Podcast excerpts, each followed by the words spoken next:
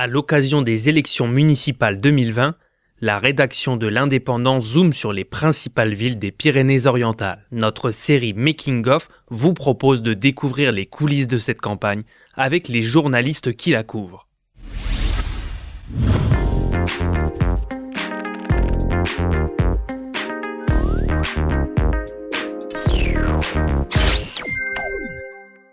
Pour ce 13e épisode, notre rédactrice en chef Estelle Devic nous rapporte les propos du journaliste Denis Dupont.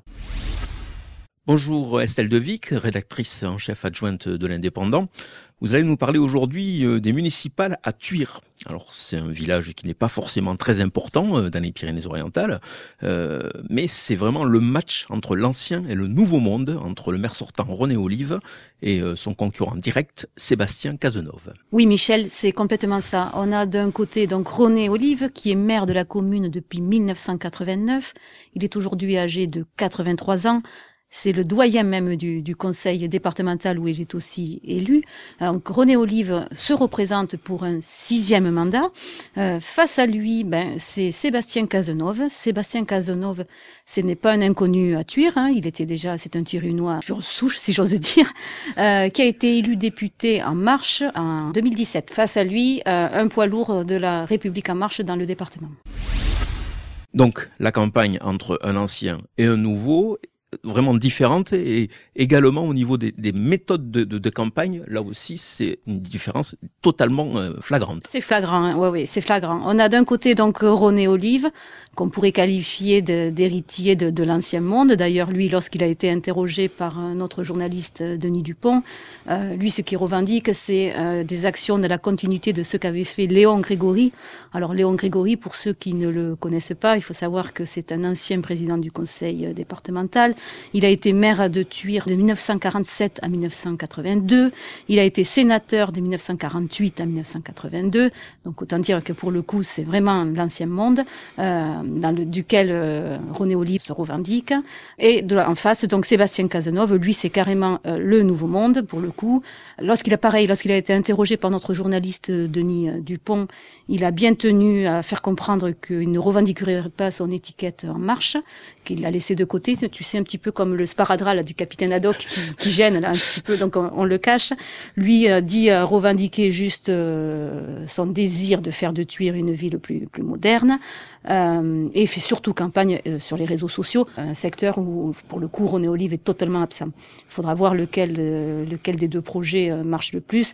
D'ailleurs, en parlant de projet, Denis lui a posé la question de savoir quel projet Sébastien Cazenove pouvait mener pour Tuire. Pour l'instant, on voit rien venir.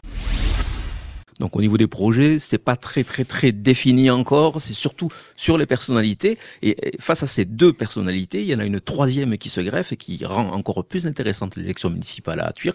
C'est le parachutage, tout simplement, de la présidente actuelle du Conseil général des Pyrénées-Orientales. À la, surprise générale, on s'est rendu compte qu'Hermeline Malherbe avait Tuire comme ville de cœur.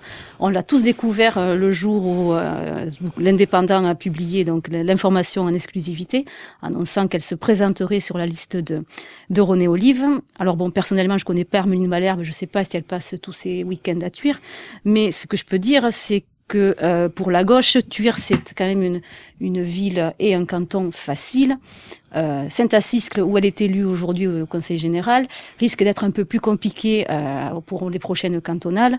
Donc si on est un petit peu dans la projection, euh, on peut imaginer qu'elle est partie euh, à Tuire pour euh, s'assurer une place toujours de conseillère départementale voire de présidente aux prochaines cantonales. Mhm. Ou aussi qu'elle ambitionne tout simplement de succéder à René Olive, qui est quand même très âgé. Peut-être aussi, c'est un petit peu une spécialité locale ici, des maires qui, mi-mandat, laissent leur place à un dauphin.